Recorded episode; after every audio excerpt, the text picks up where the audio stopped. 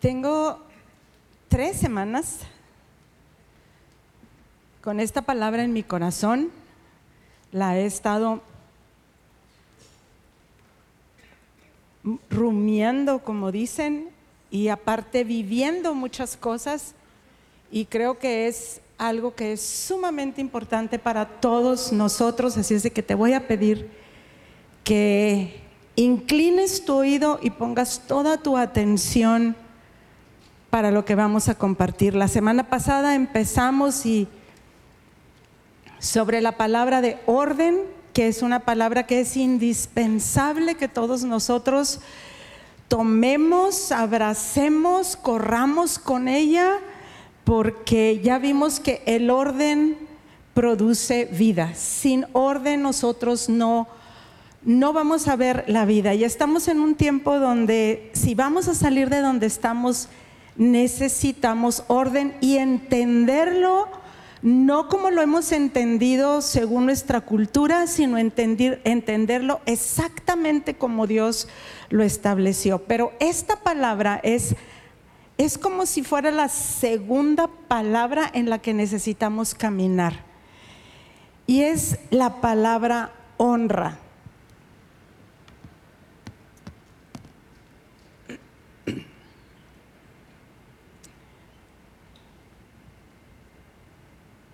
Bueno, antes de empezar, me gustaría orar por la unción sobre esta palabra, porque nos abra el entendimiento a todos, porque esta palabra es algo que no aprendes en una clase, esto es una palabra que es un camino de vida y que pasan los años.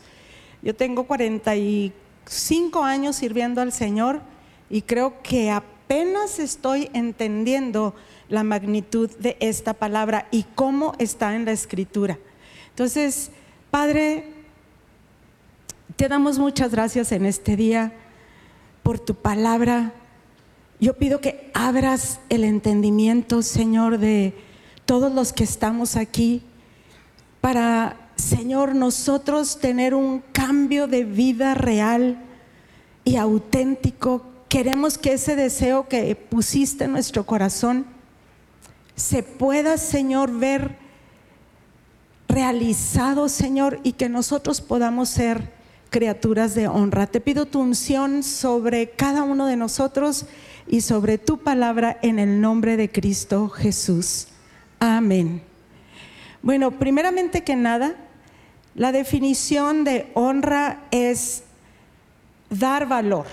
Es aquella cosa a la que tú le das un valor, es a lo que le das valía. La palabra honra no es admiración. Tú puedes admirar muchas cosas y sin embargo no honrarlas. Y yo pienso que muchas veces el enemigo nos hace sentir que porque admiramos algo le estamos dando honra. Pero honra es aquello a lo que tú le das un valor que es más alto que tú, un respeto. Y en el Salmo 8.5, ¿por qué honra es tan importante? En el Salmo 8.5, la escritura dice que Dios hizo al hombre, dice, le hiciste poco menor que los ángeles, lo coronaste de gloria y de honra. Y quiero que lo abrace ahí, quiero que lo piense bien. Lo hiciste poco menor que los ángeles y lo coronaste de gloria y de honra. Y esa es la razón por la cual el ser humano siempre está buscando honra. Yo creo que la mayor ofensa que todo ser humano puede experimentar es cuando tú te sientes que te están menospreciando. Es, es a lo que más reaccionamos el ser humano. Y reaccionamos violentamente cuando sentimos que alguien nos ve así como de tejas para abajo. Es algo muy fuerte. No es malo buscar honra. De hecho, hay muchos pasajes que nos hablan de que se nos va de, que hay muchas maneras como nosotros podemos volver a tener honra en Proverbios y ahorita vemos algunos de los pasajes, pero el objetivo de Dios al crear al ser humano era llenarlo de gloria y de honra. Quiero que usted se imagine su persona llena de gloria y de honra. Porque ese fue el diseño original de cada uno de nosotros. Cuando el hombre cayó, perdió, perdió esta capacidad de honra en sí mismo, dejó de honrar a Dios y por lo tanto él perdió la honra y desde entonces la sigue buscando desesperadamente. Y es una palabra que es tan importante que nosotros aprendamos, porque el mundo caído está lleno de deshonra. Hay deshonra por todos lados y ni cuenta nos damos. Hay deshonra en las familias, el esposo con la esposa, el esposo se ríe, hace bromas de la esposa, los hijos de los papás regañan a los papás, este, eh, un montón de situaciones donde deshonra nos atrapa y nos reduce. Pero Dios, cuando envió a Jesucristo, eso fue lo que nos devolvió. Nos devolvió la honra a cada uno de nosotros. Piensa muy bien, piensa muy bien cómo está el ambiente de tu casa. Piensa muy bien que tantas cosas, a veces sin decirlo, pero adentro reaccionamos con coraje, reaccionamos con disgusto, reaccionamos con frustración, precisamente porque hemos perdido de, de, nosotros hacia dónde es, una vez que nacemos de nuevo, hacia dónde es, a dónde vamos. Alguien me definió, y esto me encantaría que lo abrazaras, porque cuando me lo dijo me encantó. Dice, estábamos hablando en la oficina y me dice, pastora, honrar es prestar atención. Y es la mejor definición que yo pude encontrar. Tú prestas atención a aquello que tú honras. Si tú, por ejemplo, honras tu carro, ¿verdad? Hay gente que su carro es lo máximo que tiene. Y entonces tienes una atención absoluta en el carro, que nadie coma en el carro, que no se raspe, tenerlo limpio, etcétera, etcétera, etcétera, etcétera, porque estás poniendo toda tu atención y todas tus fuerzas en aquello que tú consideras de mucho valor. Honrar produce que todo lo que tú eres y todos tus sentimientos y todo tu esfuerzo se vaya a eso. La escritura, cuando tú ves la escritura, toda la escritura es un libro de honra. Y Dios demanda desde el inicio una honra absoluta. Aquello que tú honras, fíjese, esto, esto lo leí de un, de un libro de un maestro de niños. Dice, a lo que tú honras, tú le dedicas tu atención, tu tiempo, tus pensamientos, tus recursos. Porque a veces pensamos, no, si yo sí amo a Dios. No, no, no. El, honrar a Dios no es un sentimiento. El honrar a Dios es tomar estos, estos ah, puntos y decir, ¿a qué le estoy poniendo yo toda mi atención? ¿A qué le estoy poniendo? ¿A qué le dedico mi tiempo? ¿En dónde están mis pensamientos? ¿A dónde llevo mis recursos? Una vez que lo hagas, entonces tú ahí te vas a dar cuenta a quién honras. Es muy importante que cada uno de nosotros entienda a quién honramos. Me encantó ahorita que, que hicieron el curso de finanzas, que me encantaría que todos lo tomáramos y no porque no porque estés en una situación económica mala, sino todo lo que se nos enseñó acerca de la mayordomía y cómo es un mapa el, cómo usan los recursos, ¿verdad? Porque se fueron por un mes viendo cada persona dónde gastaba, qué gastaba, y entonces ahí es un mapa que te dice claramente en dónde está tu corazón. Y lo vamos a volver a dar le voy a invitar a que toda la congregación lo tome. No se trata de grandes cantidades de dinero ni de pocas cantidades de dinero. Se trata de que podamos entender que dónde está nuestro corazón. Y muchas veces nosotros le estamos dedicando todos nuestros pensamientos a la cuestión económica, porque la tenemos en una alta estima. Pensamos que tener dinero es lo que a todos nosotros nos va a dar un valor y estamos muy lejos de la realidad. Dios siempre demandó honra absoluta para él. ¿De qué se trataba la honra? ¿Cómo iba a caminar el hombre a honrar a Dios? Porque iba a poner atención a lo que Dios decía. Quiero que digas junto conmigo, atención. Atención a las palabras de Dios. Es lo único que nos va a sacar de nosotros mismos si nosotros sabemos poner atención a lo que Dios dice. Honra es la llave que abre la puerta para la devoción y el amor en nuestras relaciones. Honra es el ingrediente principal en todas las relaciones. Todos nosotros necesitamos pararnos y escudriñar nuestro corazón y decir cómo está la honra en mi corazón, a mis hijos, a mi familia, a mis compañeros de trabajo, a mi trabajo, a Dios, a mí mismo. Porque nosotros tenemos que aprender a amar, a, tener un respeto por nosotros mismos. Si no, tú no puedes respetar a los demás. ¿Por qué les estoy hablando de honra?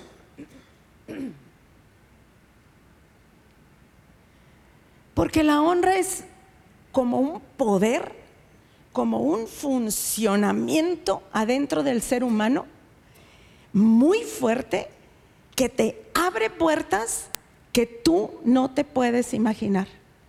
Hemos tenido relación con mucha gente, sobre todo cuando viajamos y ahorita que estamos en esto de educación, tratamos todo tipo de personas pero hemos tenido el privilegio de conocer dos, tres personas que me han dejado, que he entendido esta palabra como, como no la he entendido antes.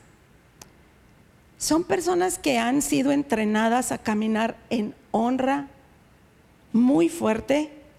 A veces tenemos juntas con esas personas de dos o tres horas Escúcheme bien, la atención es lo más difícil de prestar ahorita en este tiempo, especialmente por las redes sociales. Esas personas están hablando con nosotros, consideran de un sumo valor que el pastor esté con ellos, jamás usan el celular. No me había dado cuenta, pero estuvimos en casa de uno de ellos y fue muy impresionante porque estábamos platicando y en eso me di cuenta que dice, ya, habíamos, ya teníamos mucho tiempo ahí. Y dice, permíteme tantito. Y se levanta y dice, voy por mi celular. O sea, estoy con el pastor, no voy a usar el celular.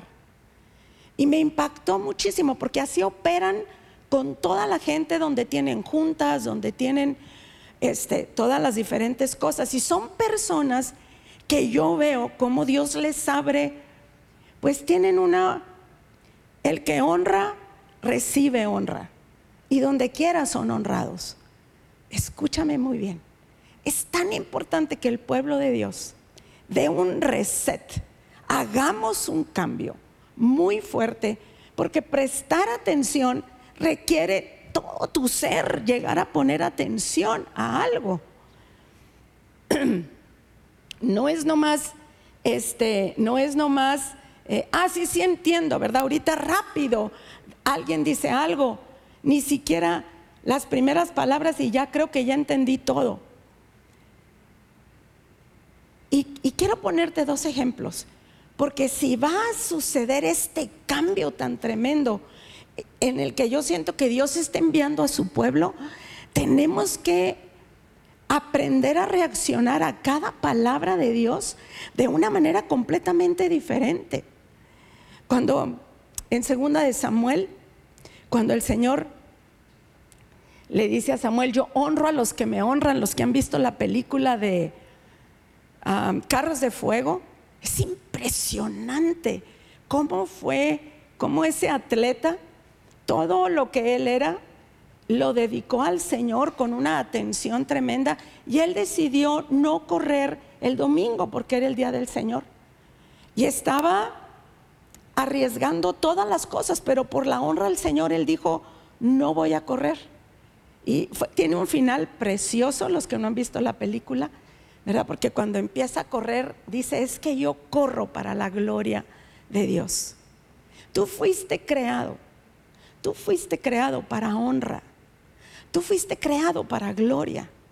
Pero esto no lo obtienes porque simplemente eso es un hecho. Tú tienes que ponerte en el lugar donde se camina en honra. Y lo que menos en esta época muchas veces queremos hacer es caminar en esa honra. A veces se nos hacen muy exageradas muchas cosas. Muchas cosas se nos hacen exageradas. Y me duele tanto porque en el momentito que hay una cosa importante para alguien y lo menosprecia, se está perdiendo de, caminar en otra dimensión libre de cosas.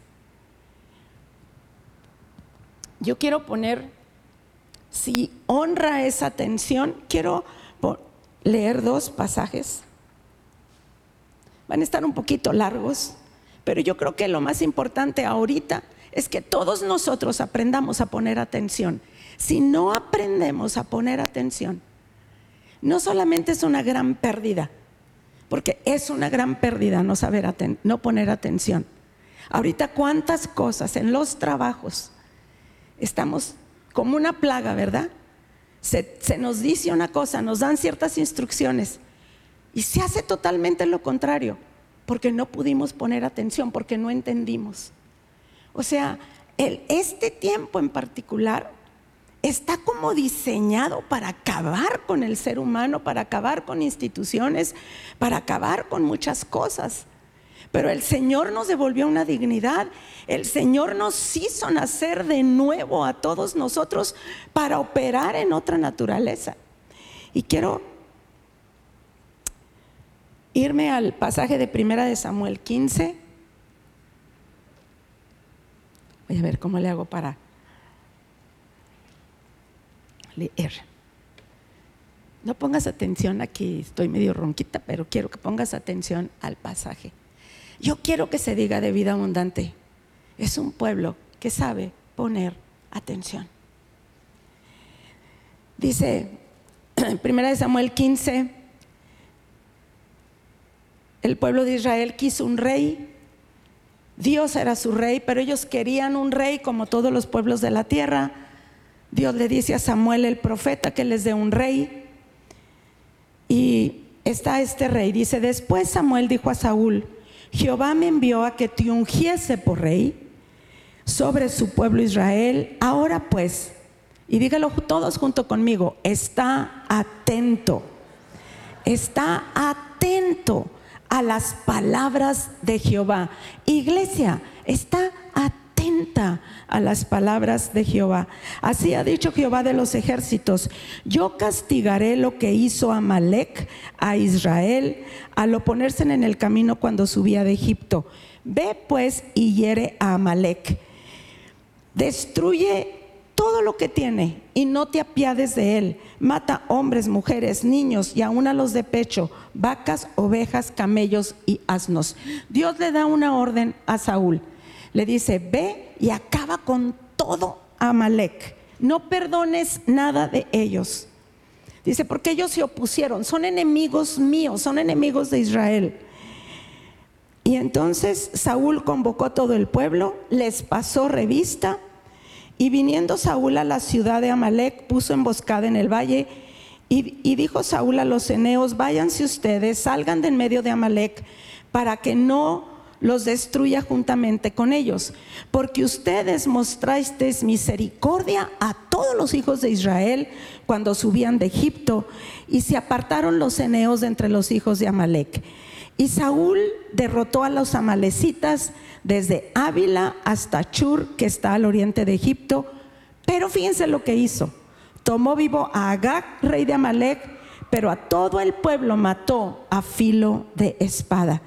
Y Saúl y el pueblo perdonaron a Agag y a lo mejor de las ovejas y del ganado mayor, de los animales engordados, de los carneros y de todo lo bueno, y a todo lo bueno no lo quisieron destruir, mas todo lo que era vil y despreciable destruyeron. Y vino la palabra de Jehová a Samuel diciendo, me pesa haber puesto por rey a Saúl, porque se ha vuelto de en pos de mí y no ha cumplido mis palabras. Y se apesadumbró Samuel y clamó a Jehová toda la noche. El profeta Samuel y el rey ya eran sumamente amigos. Ellos gobernaban Israel. Y Samuel llegó a amar mucho al rey. Pero Samuel cambió todas las órdenes de Dios. Y, las cambió por cosas buenas, por cosas que él consideró buenas. Dice, madrugó luego Samuel para ir a encontrar a Saúl por la mañana. Y dice, y fue dado a Samuel diciendo, Saúl ha venido a Carmel. He aquí, se levantó un monumento y se dio la vuelta. Y pasó adelante y descendió a Gilgal. El principal enemigo de la honra en tu vida y en la mía es el yo, es el individualismo. Lo que hizo, lo que hizo Samuel, lo primero que hizo fue levantar un monumento. Todavía no llegaba con Samuel, pero él ya, había, ya se estaba levantando un monumento diciéndole a todo Israel, miren, yo gané. O sea, yo gané esta guerra. Él estaba buscando honra. Eso es lo que hace la carne. Eso es lo que está dispuesta a hacer la carne. Esto no es una historia de un rey. Esta es la carne de todos nosotros. No sé si usted puede recordar algún incidente donde por ninguna razón usted tolera, ¿verdad? Que alguien diga que es mejor que usted. O que alguien diga, no, pues lo que tú lograste, ¿no? Lo que, lo que logró alguien más, tú no lo lograste. Son reacciones muy fuertes. Ya sé este monumento. Vino pues Samuel a Saúl y Saúl le dijo, bendito seas tú de Jehová, yo he cumplido la palabra de Jehová. Fíjese la ceguera, la ceguera de un individualismo, mis amados, todo el yo, toda la independencia, todo el individualismo, todo aquel que no se para para entender exactamente de qué se trata esto. Te engañas y empiezas a decir, cumplí todo lo que Dios me ha dicho. Y dice, Samuel entonces le dijo, oye, ¿por qué estoy oyendo este balido de ovejas y bramido de vacas? ¿Es este que yo oigo con mis oídos? Y Saúl respondió, de Amalek los han traído, porque el pueblo perdonó lo mejor de las ovejas y de las vacas para sacrificarlas a Jehová tu Dios, pero lo demás lo destruimos. Todavía aparte, con mucho descaro, dice, es que mira, todo lo que dejamos vivo es para sacrificarlo a tu Dios. La orden de Dios había sido muy clara, destruyan todo. Pero ese es el ser humano, ese es tu yo y mi yo. Si Dios no nos rescata antes, si no nos libra y nos salva. Y entonces dijo Samuel a Saúl, déjame declararte lo que Jehová me ha dicho esta noche. Y él respondió, di, aunque eras pequeño en tus propios ojos, ¿no has sido hecho jefe de las tribus de Israel? ¿Y Jehová te ha ungido por rey sobre Israel? Y Jehová te envió en misión y te dijo, ve y destruye a los pecadores de Amalek y hazles guerra hasta que los acabes. ¿Por qué pues no has oído la voz de Jehová, tu Dios, sino que vuelto al botín, has hecho lo malo ante los ojos de Jehová. Y Saúl respondió a Samuel, antes he obedecido la voz de Jehová y fui a la misión que Jehová me envió. Y he traído a Gag, rey de Amalek, pero he destruido a los amalecitas. Mas el pueblo tomó del botín ovejas y vacas, las primicias de la matema para ofrecer sacrificios a Jehová tu Dios en Gilgal. Déjame te digo algo. A partir de la caída, el ser humano perdió por completo, por completo. Nos volvimos ciegos a lo que era honra, a lo que era honrar a Dios. El sacrificio de Jesús es lo que nos rescató y nos hizo, una, nos hizo nacer de nuevo. Y ese nacimiento de nuevo es lo que nos hace poder entender, honrar al Señor y obedecerlo.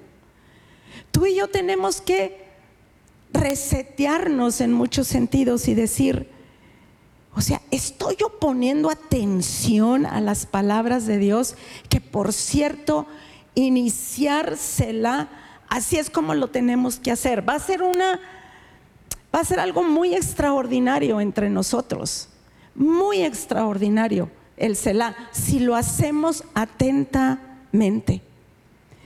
Mira lo que le dijo, mira cómo Dios es la cosa.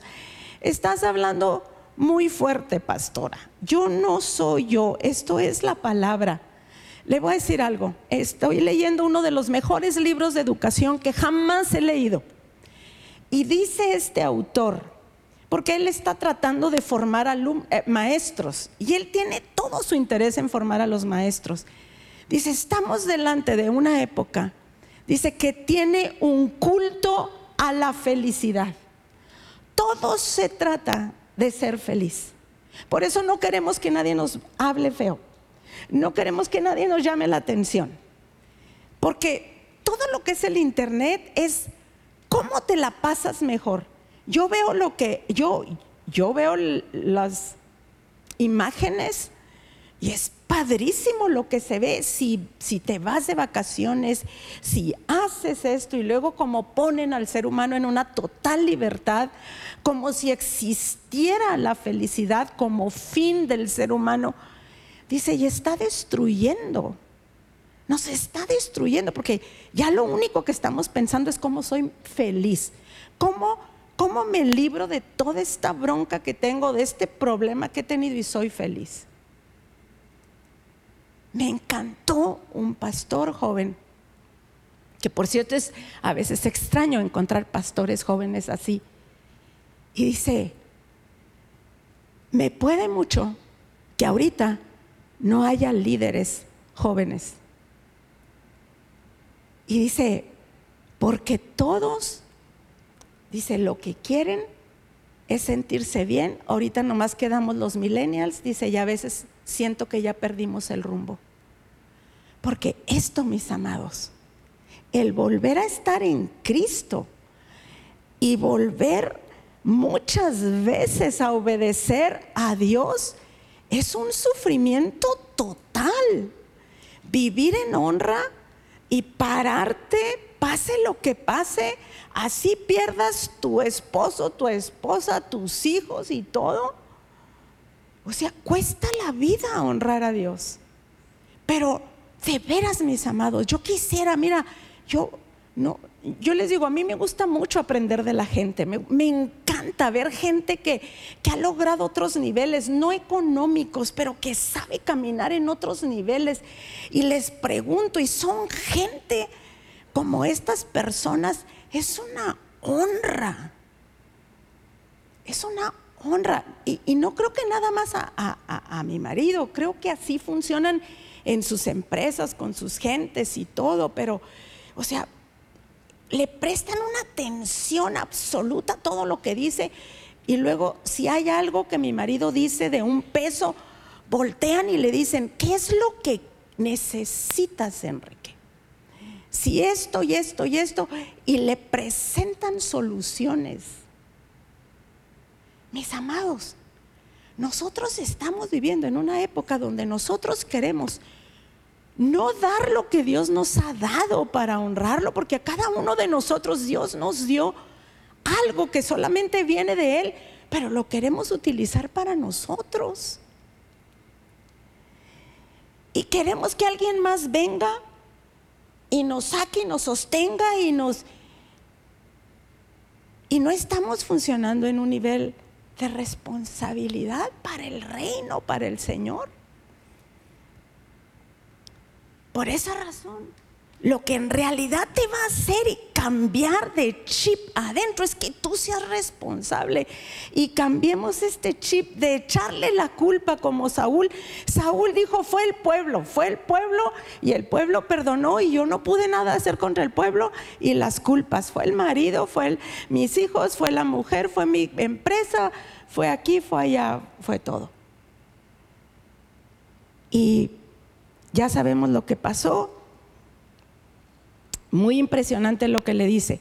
¿Se complace el Señor en los holocaustos y víctimas como en que se obedezca a las palabras de Jehová? Dilo bien fuerte, como que se obedezca a las palabras de Jehová. Ciertamente, el obedecer es mejor que los sacrificios. Y el prestar atención, vuelve a decir, prestar atención si ahorita tu mente se está yendo por muchos lados, tómala y dile, presta atención. Y el prestar atención dice, más que la grosura, y prestar atención es mejor que la grosura de los carneros. Pero como pecado de adivinación es la rebelión y como ídolos e idolatría la obstinación. Cuando yo leí por primera vez este pasaje, porque pensamos que nosotros no, que son otros, pero aquí es bien clarito. Adivinas, como adivinación, como los adivinos, que es uno de los peores pecados que hay delante del Señor, es la obstinación. ¿Y cuántos de nosotros hemos sido obstinados, a veces no en todo, pero a veces en una cosa o en otra. Y queremos lo que queremos. Y dice,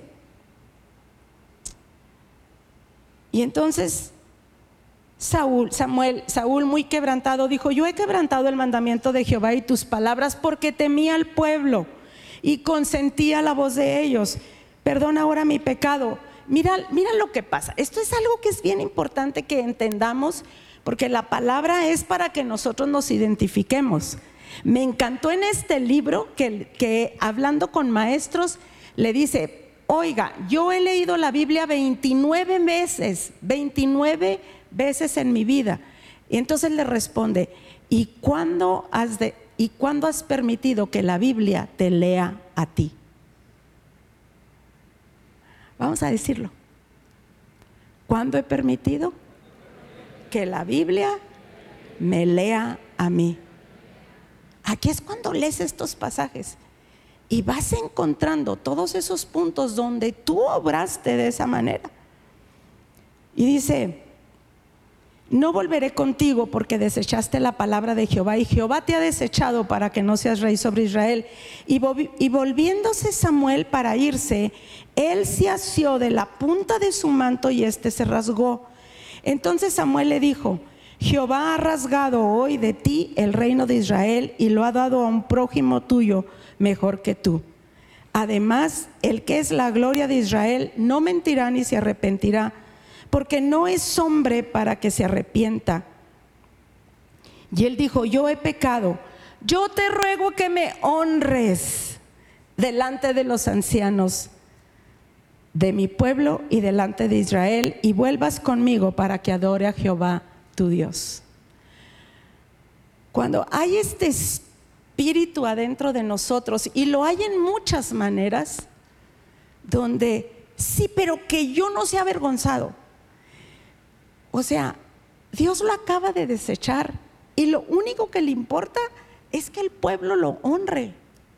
Esa es la carne, mis amados. Esa es nuestra carne. Yo no estoy señalando absolutamente a nadie. Esta es nuestra carne. Yo, yo, no quiero, ¿verdad? ¿Cuántos de nosotros? No, no, no, no queremos quedar mal, no queremos, sentimos que todo el mundo nos está viendo y sentimos que todo el mundo nos va a señalar. Dice, ¿sabes qué hizo Samuel? Se fue detrás de Saúl y adoraron, pero Dios ya había desechado a Saúl.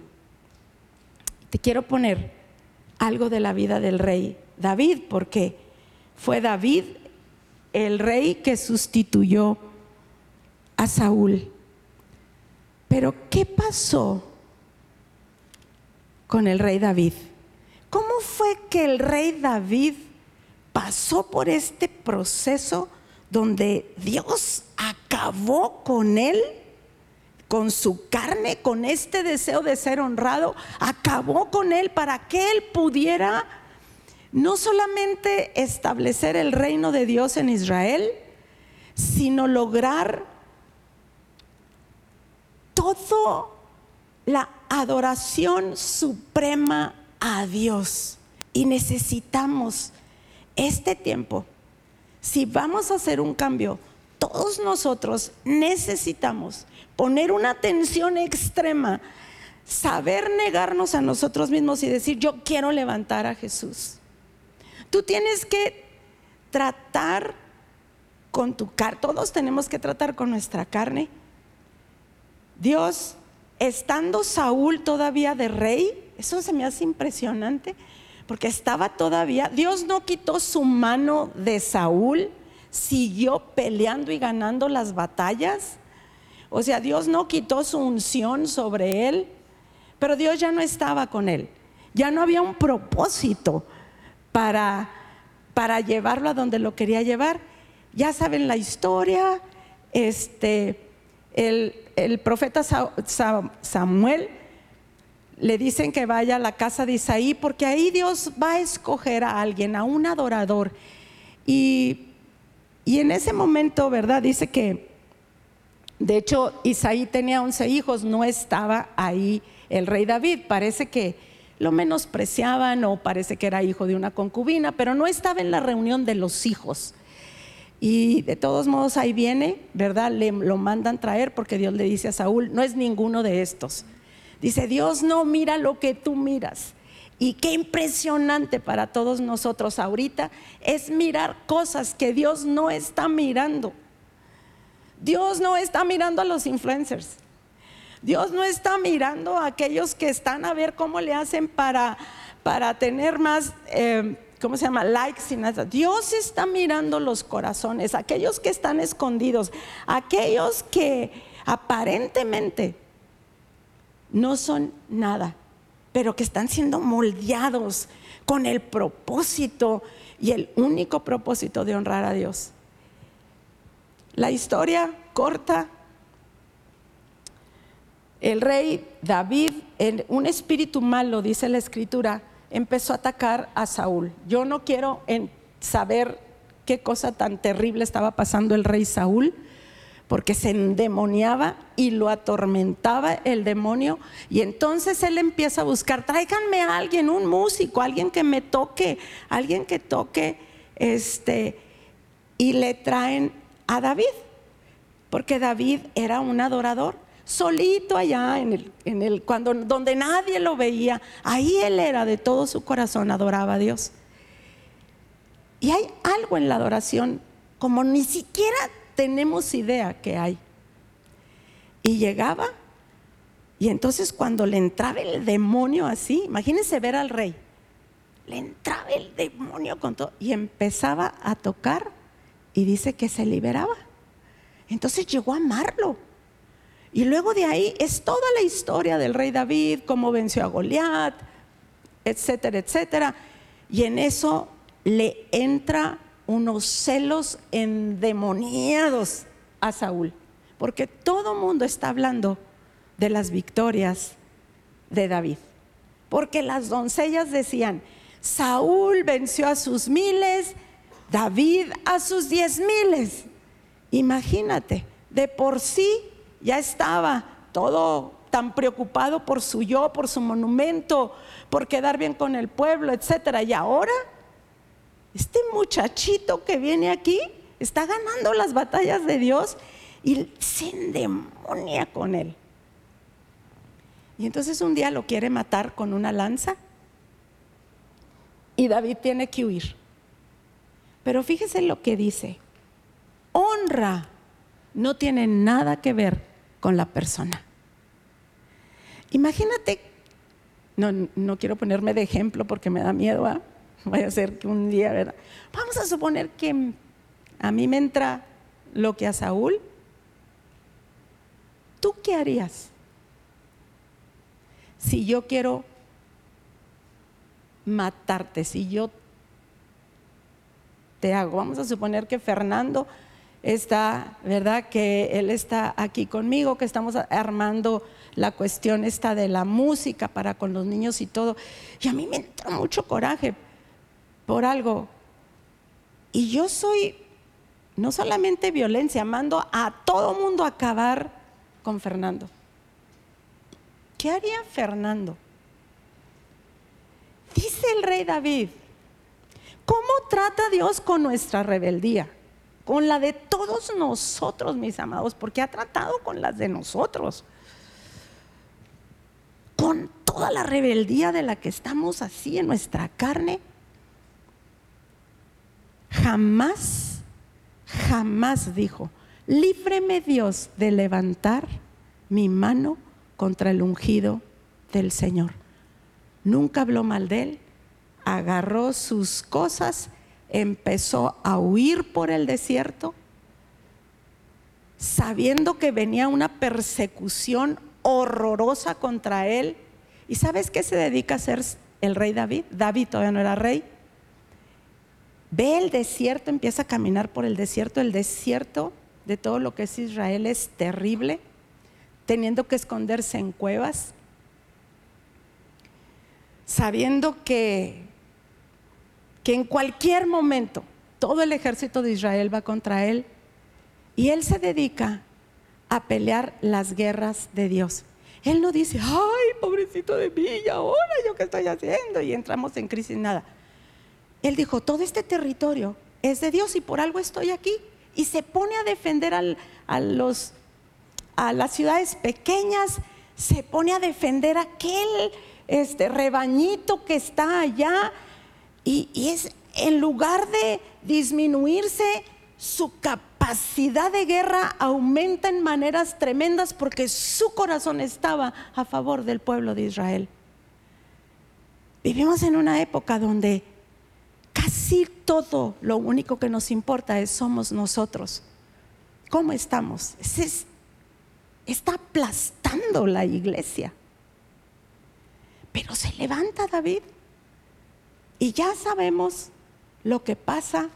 Van dos veces. Imagínense que te dice, ahí viene, y ahí viene todo el ejército, y están escondidos en una cueva.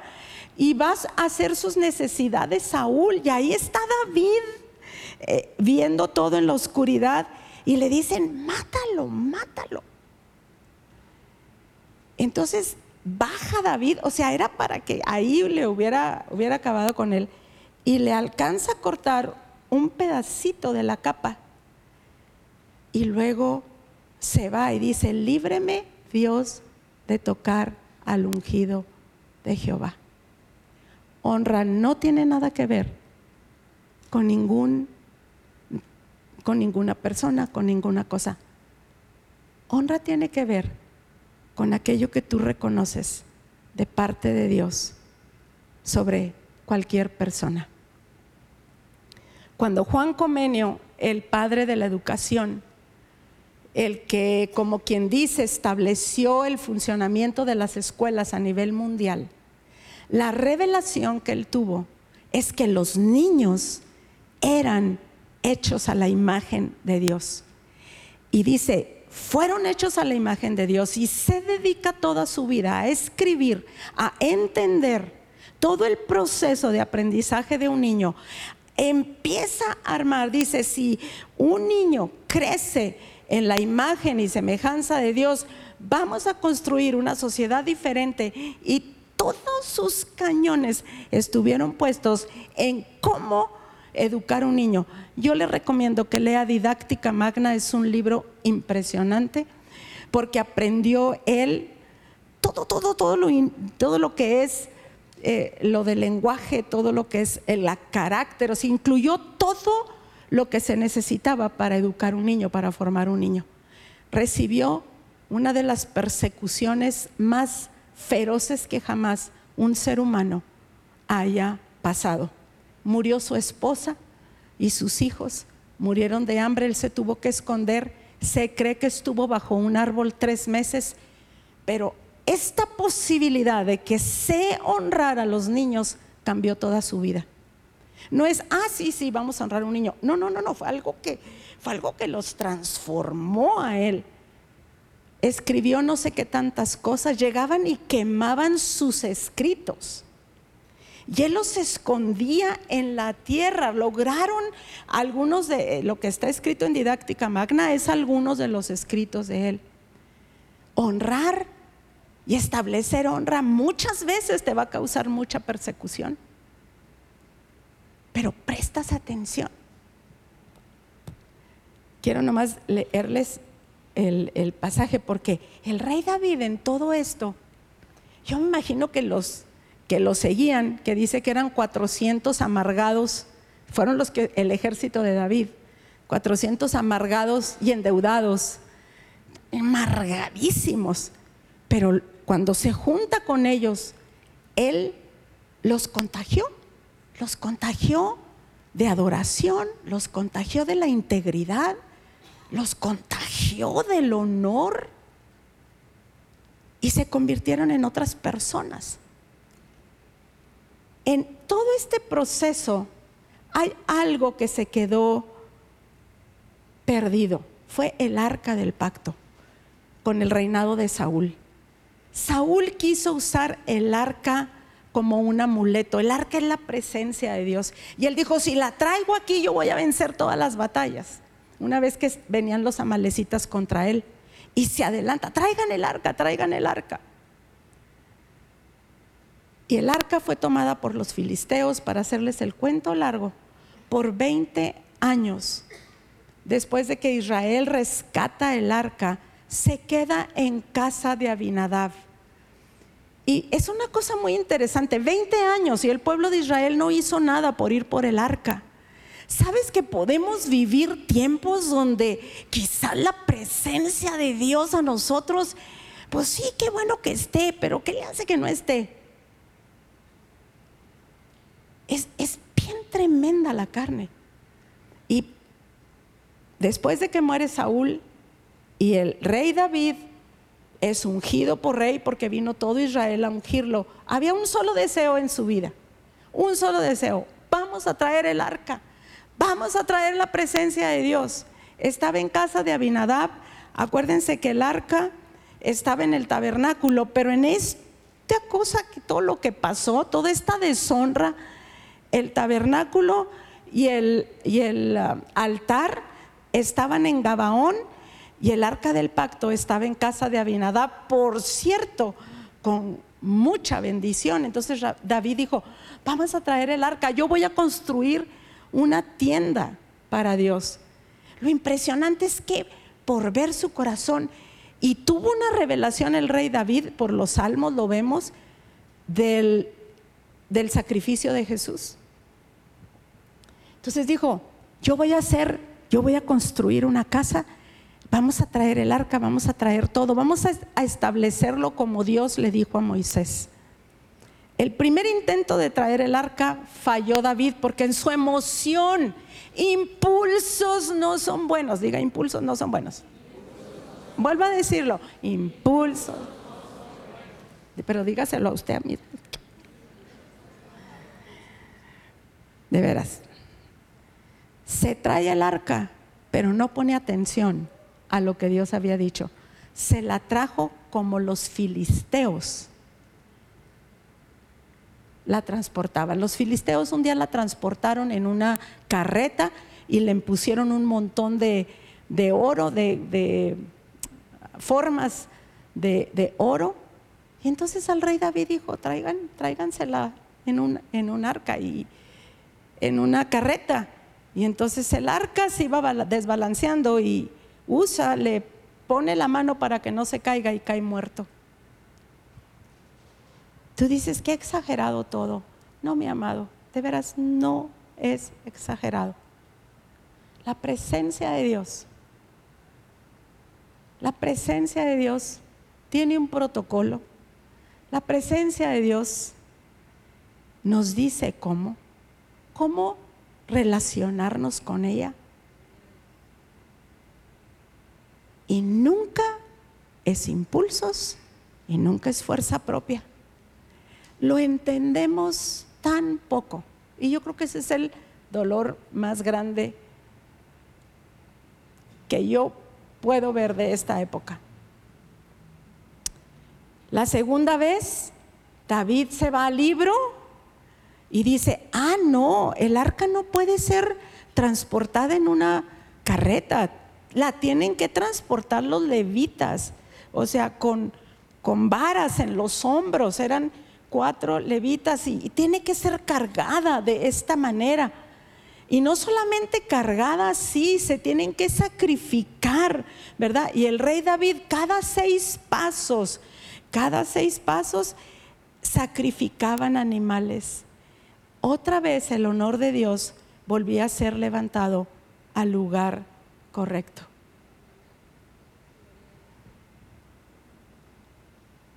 ¿Cuál es ese lugar en tu corazón y en el mío, en nuestro corazón? Es un corazón de mucha humildad. Vieran qué precioso es tratar con gente que sabe caminar en honra, porque nunca andan así de que, como que sí, que hubo, no, no, no, no, no. Es como en otro nivel, en otro, no sé, es algo muy fuerte. Que tú dices, yo quiero caminar así, no en mis impulsos, en humildad en un entendimiento. ¿Por qué me tocó compartirles esto? Porque terminamos, acabamos de terminar Primera de Crónicas. Quiero que entiendas la magnitud de lo que es adoración.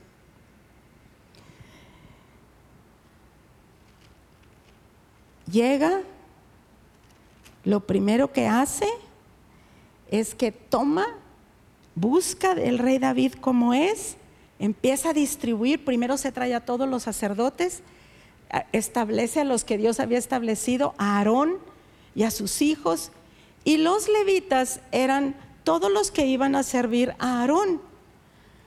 O sea, son los que iban a estar encargados de todas las cosas santas. Y distribuye los, los ah, porteros, los porteros, mis amados, son importantísimos en la casa de Dios.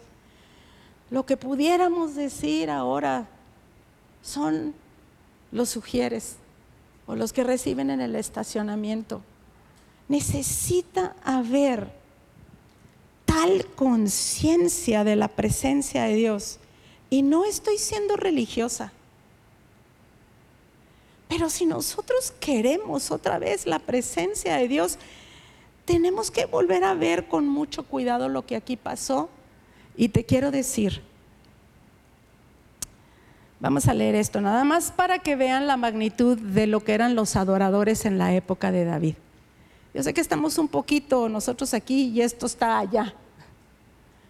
Pero yo dije, Señor, en algún momento lo tenés, en algún momento lo tienes que cambiar, porque la promesa es la promesa por la que vivo todos los días. Es la promesa de promesas. En los últimos tiempos levantaré el tabernáculo de David que está caído. Vamos a decirlo todos juntos. En los últimos tiempos levantaré el tabernáculo de David que está caído. Ayer me tocó, ayer me tocó oír al pastor Kilpatrick de, del avivamiento de Pensacola en una canción de adoración. No está cantando él, él nomás está hablando. Están los músicos y están en un peso, la música. Y está el pastor Kilpatrick hablando, casi, casi me caí de rodillas. Mire lo que dice, ¿por qué están nuestros corazones secos? Por la falta de honra y adoración. Dice, así mismo, vea el cuadro. Ya está David en todo su reinado, con toda la potencia. Dice, asimismo David y los jefes del ejército apartaron para el ministerio a los hijos de Asaf, Emán y Jedutún. ¿Se puede usted imaginar a los jefes del ejército del rey David? Si ahorita entrara el ejército, que entrara, por ejemplo, el, el, el general con sus gentes, con sus uniformes, con, o sea, todos nosotros, ¿verdad? Nos, lo que representan pero imagínese este ejército, lo que representaba.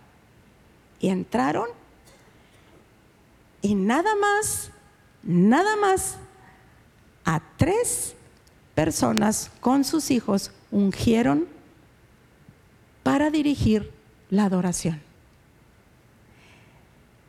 El ejército, casi, casi yo decía, en el, en el tiempo del rey David, yo creo que la adoración, porque adoración es gobierno, si, los, si el adorador es, entiende justicia y entiende humildad y entiende la presencia de Dios, yo me imagino que fue como una secretaría. O sea, no los nombró el rey David, ni los sacerdotes, los nombró el ejército. Esto nos tiene que a nosotros decir muchas cosas. Cuando usted lee todo este, se lo voy a leer rápido, no, no, no quiero, voy a cerrar, dice, apartaron para el ministerio a los hijos de Asaf, Emán y Jedutún, para que profetizasen con arpas, salterios y címbalos, y el número de ellos, hombres idóneos para la obra de su ministerio, fue de los hijos de Asaf, menciona los nombres, el cual profetizaba bajo las órdenes del rey.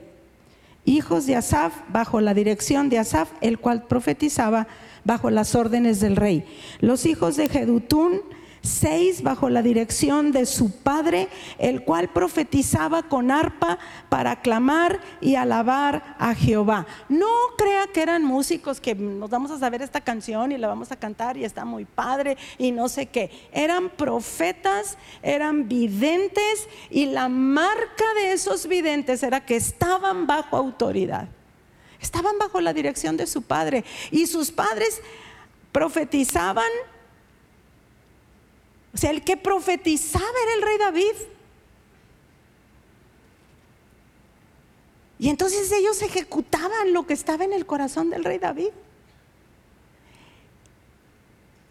El tabernáculo de David duró 33 años, 24/7, 24 horas al día, se turnaban todo el tiempo, todo el tiempo estaban adorando a Dios. Israel oía todos los días. Imagínense que ahorita subieran videntes, profetas, etcétera, aquí a la plataforma. Y, todo y nos empezaran a profetizar de la grandeza de Dios porque estaban viendo a Dios y estaban declarando la grandeza de Dios. Y todo el pueblo de Israel se levantó y conquistó lo que no había conquistado ni la generación de Moisés ni la generación de Josué. Los adoradores fueron los que conquistaron los adoradores bajo David fueron los que conquistaron todo el territorio de Israel. Adoración es lo más poderoso que hay. Y no estoy hablando de cantos. Me ha tocado oír canciones. Cuando me toca oírlas, es tan poderosa la música que me han hecho doblarme. Que aquello que no podía, sí, soy tan humana como todos ustedes, tan humana, y me hace, y me hace doblarme, mis amados. Quiero que veamos el tabernáculo de David al final. Yo le digo, Señor, no te tardes. Nadie de nosotros siquiera tiene la menor idea cómo sería que existiera esto. Es recuperar cada uno de nosotros en todas sus maneras la honra. Por eso el orden es tan importante, lo que hemos hablado del orden y por eso ahorita que vamos a hablar, de eso se trata mi hogar, mi mejor inversión, se trata de devolver la honra a los hogares en el corazón de las familias. Es honrar aquellas cosas que tú dices, me ha faltado honrarlo. Y Dios quiere eso, mis amados. Tengo años tratando de hablar de adoración y del tabernáculo de David porque no puedo. por muchas razones y lees eso y menos puedes.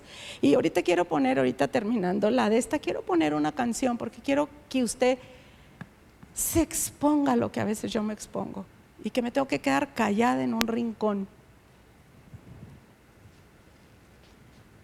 Pero Dios quiere, quiere devolverle a su pueblo la auténtica adoración. Quiere que tú dejes y tú digas, la felicidad que todo mundo me está diciendo que yo necesito encontrar no existe. Sí existe un ratito, pero lo que le da verdadero significado a tu vida es que te conviertas en un adorador. Es que la presencia de Dios vuelva entre nosotros. No quiero que esté de acuerdo conmigo. Quiero que le entren estas palabras hasta lo profundo de su corazón. Imagínense que digan de vida abundante, todos los que trabajan, todos los que pertenecen a vida abundante en sus trabajos son increíbles. Obedecen órdenes, ponen atención, honran, entienden de qué se trata. Honran a todo mundo. Honran al pequeño, al grande, al pobre, al rico. Levantan al que está caído. Levantan a Jesús, el único que merece toda la honra y toda la gloria.